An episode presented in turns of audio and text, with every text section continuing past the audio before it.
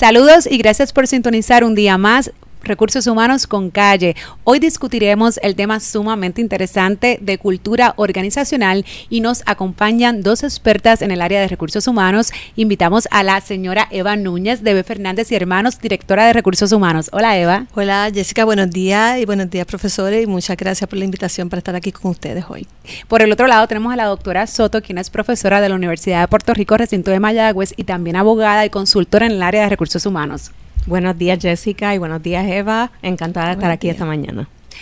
Este episodio es auspiciado por Olympic Agency, que si de salud se trata y beneficios para los patronos, qué mejor que la agencia Olympic, quien tiene más de 20 años en la industria de salud y maneja muchísimos programas para tu empresa, como por ejemplo administración de beneficios, call center interno, auditorías, clínicas de salud, cobra, forma 5500 eriza y muchísimas cosas más. Así que si quieres información, tú como empleado o tú como empresa sobre beneficios en el lugar de empleo, te puedes comunicar al 706 0102 706 0102 Olympic Agency.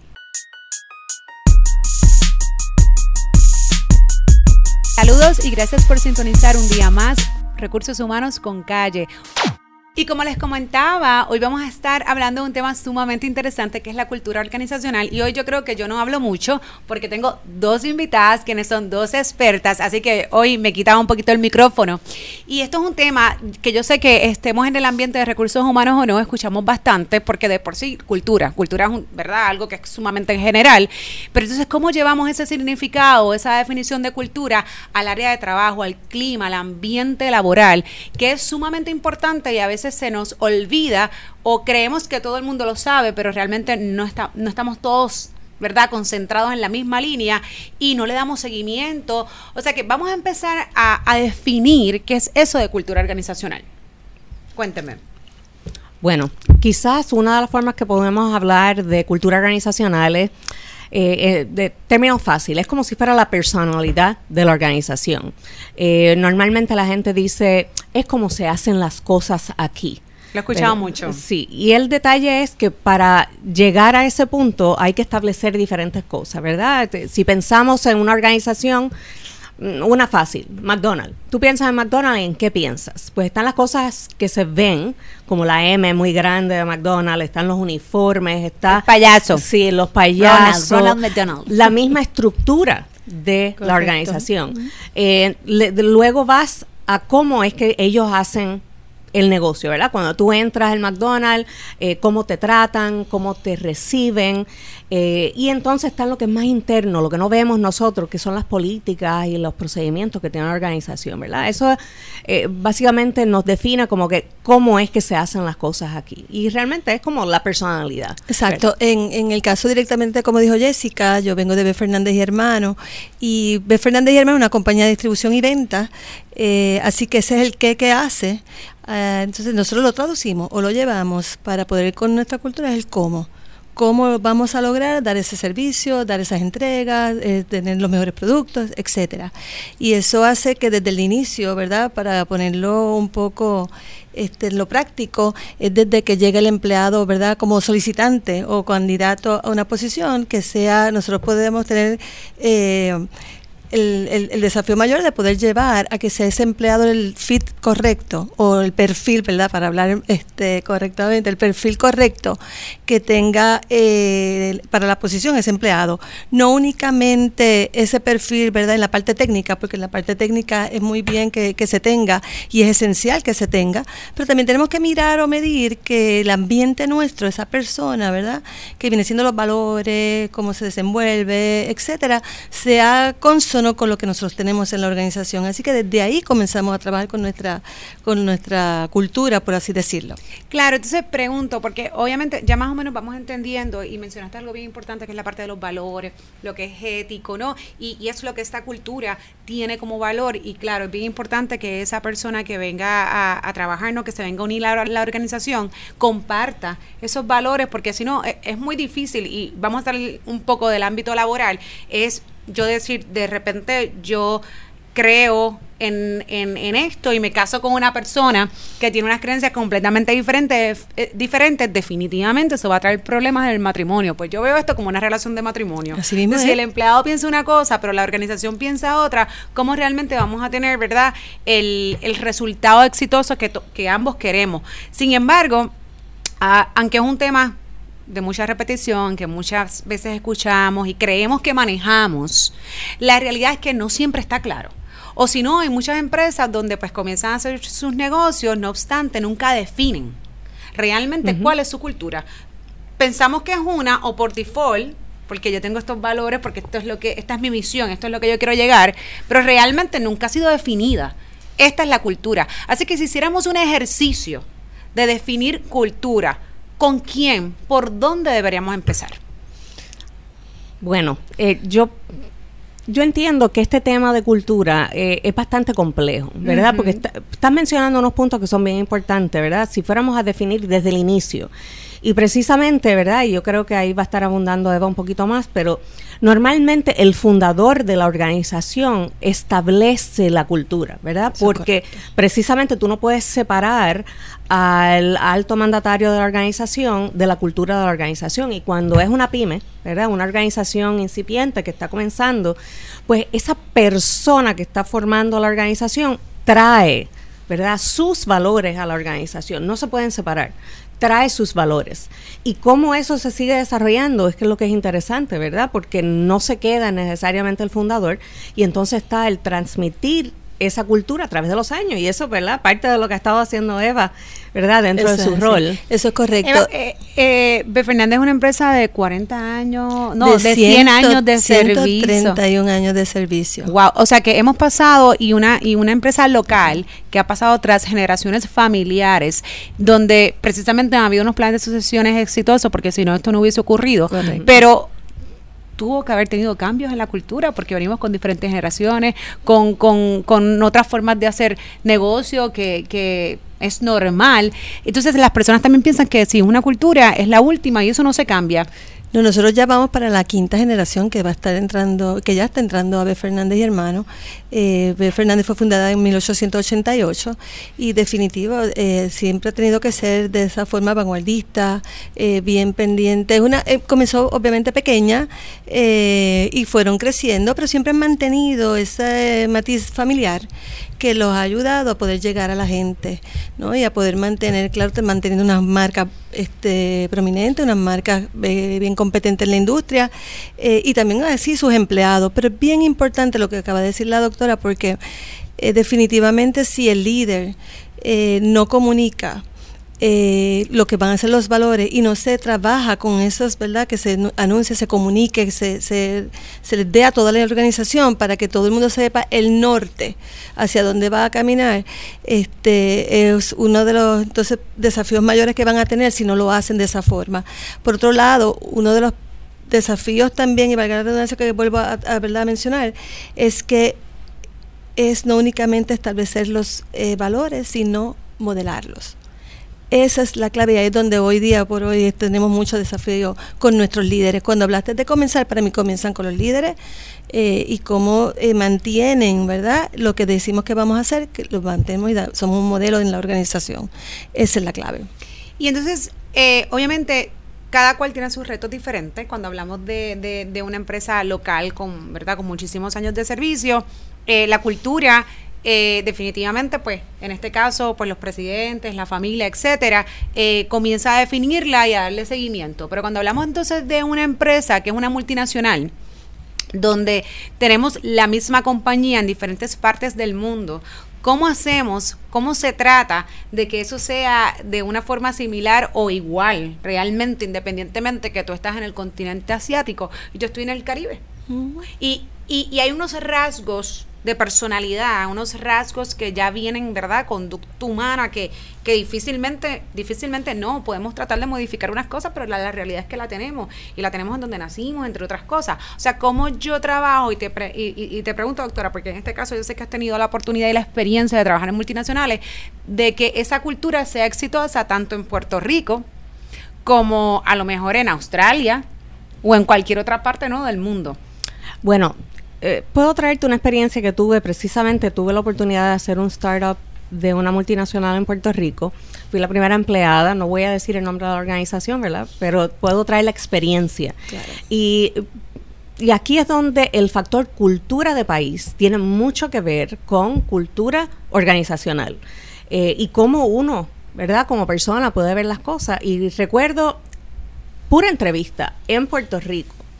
Eh, saben cómo son las cosas cuando estamos en entrevista aquí. Tendemos a ir bien vestidos, eh, parte de nuestra cultura, ¿verdad? Especialmente los puertorriqueños y especialmente dicen que las mujeres se emperifollan muchísimo, ¿verdad? para usar el término muy puertorriqueño. Eso es cierto, y yo hasta para ir al mall. Sí, y yo estaba vestida adecuadamente, como nosotros normalmente decimos para una entrevista. Estoy esperando en el Hotel San Juan, en aquel momento, que llegara el vicepresidente de la organización a hacer la entrevista.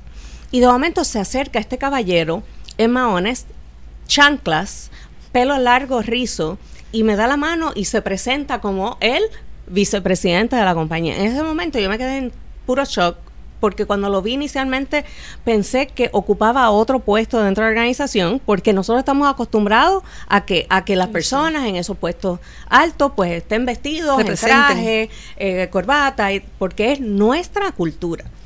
Pues tuve la oportunidad de comenzar en la organización y pues fui a la casa matriz, porque precisamente al ser el empleado número uno, pues entonces voy a establecer la cultura en Puerto Rico.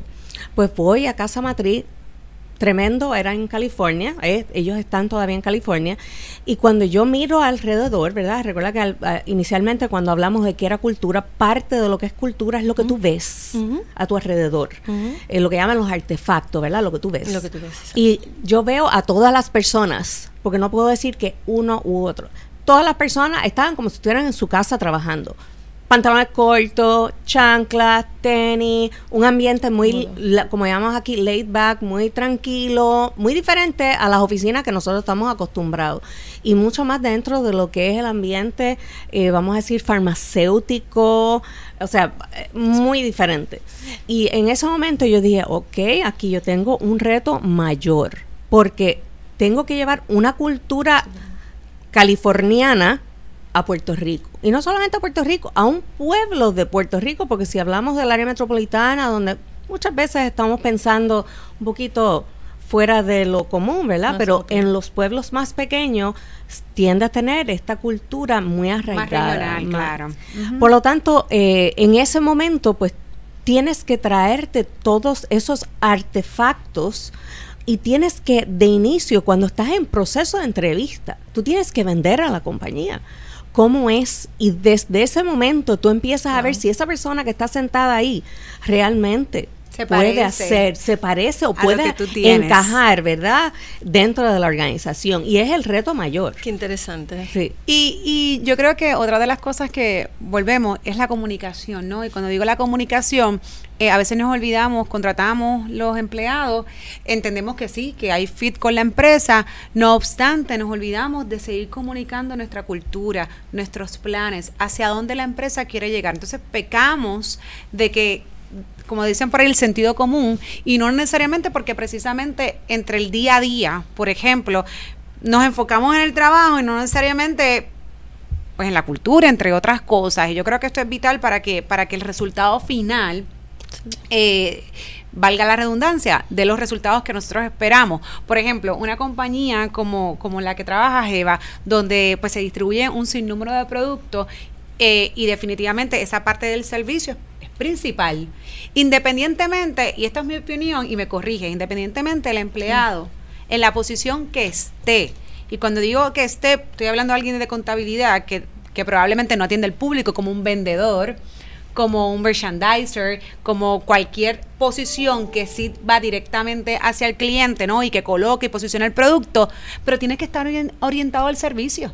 Si no entiende que esa es parte de la cultura de lo que hacen ustedes y que es servicio, entonces, cómo realmente va a entender, aunque sea la parte de número. Es que eso tiene que estar aquí. Sí, no, definitivo. Eh, y eso es parte de lo que viene siendo, como lo hablamos, la parte de comunicar y tener informado a toda la organización. Y entonces también el diseño que se trabaje.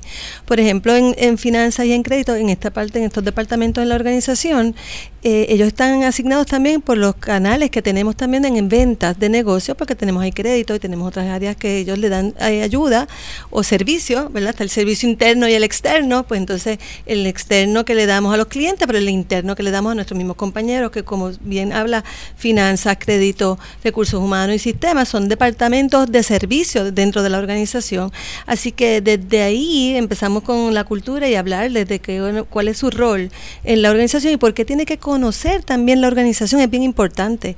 ¿Qué hace la organización? ¿Cómo va la organización? ¿Qué productos lleva? ¿Qué productos ya no lleva?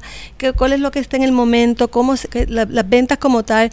Debe estar en, el comunicado con todo para ver cómo él aporta dentro de esos resultados que se quieren en la organización y poder llegar a ellos. Así que eso es bien importante. Ahorita y quiero hablar algo, o por lo menos un punto que trajeron. Es bien importante también cuando en la cultura poder tener eh, porque la cultura puede ser débil como puede ser fuerte. Y cuando hablo de débil y fuerte es cuán fuerte tengas a todos los empleados que creen los valores de la organización y te van a ayudar a verdad mantener esos valores y, y, eso ni se siente, ya la persona viene y lo agarran inmediatamente. Pero también está la débil, que es donde el, eh, pues no todos los empleados están de acuerdo o no conocen o lo que fuese, ¿verdad? O no, eh, con, la, con los valores y eso hace que me cree también entonces estos líderes informales por no tener también una buena comunicación, estos líderes informales que, que de tener una buena comunicación estarían, lo convertiríamos en unos buenos líderes formales. Así que eso, por eso vuelvo al inicio de que es bien importante, los líderes per se de la organización son la, el puente completamente, el puente para poder atraer y mantener al empleado en una cultura de ambiente, ¿verdad? Que lo, estamos llevando que sea un ambiente saludable, en un ambiente, ¿verdad? De poder llevar a los resultados, pero que sea, como dijo la profesora también, de que sea agradable, que te sientas como en tu casa, pero tengo los resultados. Claro, entonces hay un tema ¿no? que hablamos ahorita y, y obviamente el tema de reclutamiento y selección es vital en el tema de cultura, porque de ahí comenzamos a descartar si las personas no cumplen, Y, y, tienen ese afín con lo que la empresa cree. Parte de herramientas que, por ejemplo, se utilizan, y muchas empresas lo hacen, es que hacen diferentes assessment o evaluaciones, eh, donde, donde ponen a, eh, estudian, por ponerlo así, evalúan ese perfil de esa persona para ver si, volvemos, tienen las mismas competencias, valores que la empresa tiene y quiere que sus empleados tengan o se puedan desarrollar. ¿Qué, qué nos puedes explicar y hasta qué punto también eso y, y, te lo, y te lo comento porque es un tema a veces un poquito difícil, porque tú dices, wow, tengo este candidato donde se puede desempeñar de forma excelente porque tiene todas las cualidades que la, que la posición a nivel de tareas y funciones necesita a nivel académico, experiencia, responsable, pero de repente me salió bajo en la prueba de personalidad. Y esa prueba me dice que ese empleado a nivel de cultura no va a hacer clic con la empresa. Eso pasa más de lo que uno piensa. Más, entonces, ¿qué, hacemos? Eh, ¿A, ¿A qué le creemos? ¿Nos arriesgamos? ¿Qué sacrificamos? Bueno, realmente volvemos a lo que es el tema de cultura. Va a depender de realmente qué es lo que es importante para la organización, la misión. O sea, porque volvemos al punto principal de la misión. Si mi misión es X y este empleado puede hacer todos excepto realmente llevar el mensaje de X, no importa cuán bueno sea técnicamente, realmente no encaja. No encaja en la organización. Ahora, tenemos que pensar que esto puede ser transitorio, ¿verdad? Puede ser transitorio porque como personas nosotros pasamos por diferentes procesos, situaciones, problemas, mm, que quizás en un momento dado nos desenfocan como, como seres humanos, ¿verdad? Y eso, lo malo que esto puede haber sido justamente en el momento que nos hicieron esa prueba de personalidad. Por lo tanto, yo recomendaría, ¿verdad? Eh, tipo internado, especialmente si son que están comenzando, vamos a decir, de la, de la universidad. Lo otro es que tenemos como punto positivo, aunque algunos puedan decir que es negativo, tenemos el periodo probatorio, que ahora nos da más tiempo, bajo la reforma laboral tenemos un poquito más de tiempo, porque por el otro lado, no necesariamente una prueba de personalidad realmente nos dice quién es la persona. Eso lo vamos a ver mientras se está trabajando, realmente en el día a día. Y esto no lo vemos tampoco en una o dos semanas o un mes, ni siquiera los tres meses que teníamos antes del periodo probatorio. Esto realmente se ve a la larga. Correcto. Por lo tanto, eso es un beneficio realmente que tenemos todos. Claro, yo creo que es una herramienta igual que la entrevista. Incluso no es imposible poder ver eh, en la entrevista todo lo que realmente queremos ver de un candidato. Eh, que lo que lo que mencionas de que ahora pues los que los que han aplicado reforma y que el periodo probatorio es más extenso, definitivamente te da esa oportunidad pero en otras palabras, no debe ser eh, nuestra herramienta principal para poder determinar o identificar si es el candidato idóneo para la posición. Definitivamente, yo creo que los, todos los predictores son importantes. Cuando hablamos del resumen, hablamos de la entrevista y esta evaluación es parte de lo que tenemos que considerar, pero si no, nos da los resultados esperados, no debemos de descartar al empleado. Definitivo. Y déjame comentar algo también adicional a lo que dice la profesora, es que eh, tú puedes invitar empleados que sean, ¿verdad? Eh, eh el fit correcto, ¿verdad? El perfil correcto que tienes en el departamento y puedes invitarlo a esas entrevistas. Este, tú puedes, eh, una de las áreas también esencial es preparar a ese supervisor a saber qué es lo que está buscando y qué es lo que va a preguntar y cómo lo va a preguntar, ¿verdad? En el sentido de que vaya directo a la necesidad o al perfil de esa posición eh, y no tanto a la parte técnica, porque yo quiero resultados y como yo quiero resultados nada más, pues yo voy a mirar esto y no miro entonces esas otras partes que le van a impactar, porque como bien estaba diciendo la profesora, si el empleado no puede comunicar, pues imagínate, eh, eh, tenerlo encerrado en una oficina y no hables con nadie y solamente ejecutar, y eso hoy día no es, no es de esa forma. Así que una de las áreas bien importantes también puede ser el hace que, que, nos muestre cómo haría un, se le da un caso y que él nos diga y nos explique cómo un case problem exacto correcto donde nos pueda llevar y eso nos da un poquito más también de luz. Eh, hoy día eh, como yo me paso constantemente diciéndole a los líderes en la organización no únicamente la empresa está evaluando si escojo la empresa, sino que el empleado también está evaluando si me quedo Esa es la donde yo quiero trabajar. Eso es donde yo quiero. Y, eso me representa mis valores y representa mi como Y por ejemplo, y algo y que no está mal, yo creo que no está no es no es incorrecto ninguna de las dos partes es que por ejemplo, tú tienes un empleado donde no consume alcohol. Es más, me voy a ir a un ejemplo todavía un poquito más más eh, más específico, ¿no? Tengo un empleado donde todavía no, no, no está de acuerdo con el cannabis medicinal. Va a trabajar en una empresa que se dedica ya sea a la distribución, ya sea a la manufactura del cannabis medicinal. No. Entonces, si por la necesidad ese empleado toma la oferta y viceversa, el patrono extiende la oferta, pero no comparte los mismos valores, pues definitivamente en algún momento esa relación va a romper y, probablemente incluso nos rompa de la mejor forma o la forma más saludable. Otra cosa que quería hablar es, eh, sabemos que las empresas, las organizaciones son, ¿verdad? Están en un ambiente cambiante, eh, incluso la forma de hacer negocio, cada día vamos avanzando y, y hace que tomemos decisiones muy diferentes o que hace 10 años atrás no las consideráramos. ¿No? Entonces, cuando hacemos esos cambios de negocio, eso implica que en ocasiones hay que afectar la cultura. Porque, volvemos, hay, hay que ir de la mano. Y yo comencé con un negocio o con hacer el negocio en este estilo, pero al día de hoy, en el 2019, lo que me funciona es esto, o a lo mejor no me funciona. Simplemente voy a apostar a eso. Y eso va a impactar la cultura. Significa que vamos a hacer un cambio. Y en esos cambios, yo escuchaba por ahí que es muy difícil hacer una tortilla sin romper los huevos, ¿verdad que sí?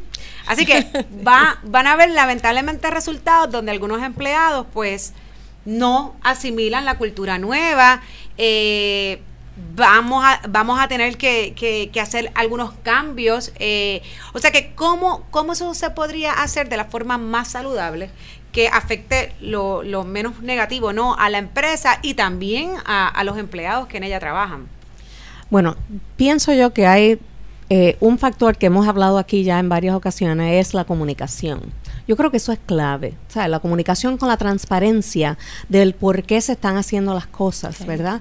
¿Por qué es que estamos haciendo este cambio? ¿Por qué es que necesitamos romper los huevos? ¿verdad? Eh, porque normalmente los empleados van a haber trabajado en un lugar y van a decir, está bien, hemos estado haciendo esto así por tantos años, ¿por qué lo tenemos que cambiar, verdad? Sorry que te interrumpa, doctora, pero es que yo tengo que decir esto, porque yo he escuchado tantas veces, e incluso, y esto no es ni tan siquiera porque estamos cambiando cultura, que me dicen, no, yo llevo 20 años haciéndolo, llevas 20 años haciéndolo mal. Exacto, exacto. o, que te funcionó, o que te funcionó en un momento dado, pero ya no te funciona y tienes que volver a, a, a ¿verdad? A revisitar, ay Dios mío, revisitar, perdón. Claro. Bueno, y estamos en un punto clave ahora mismo. Precisamente uno de las eh, investigaciones que hice recientemente es sobre inteligencia artificial en el lugar de trabajo y lo tenemos en nuestro lugar de trabajo y muchos de nosotros ni cuenta nos estamos dando, pero prontamente va a entrar de lleno y va a cambiar cómo todos hemos hecho trabajo.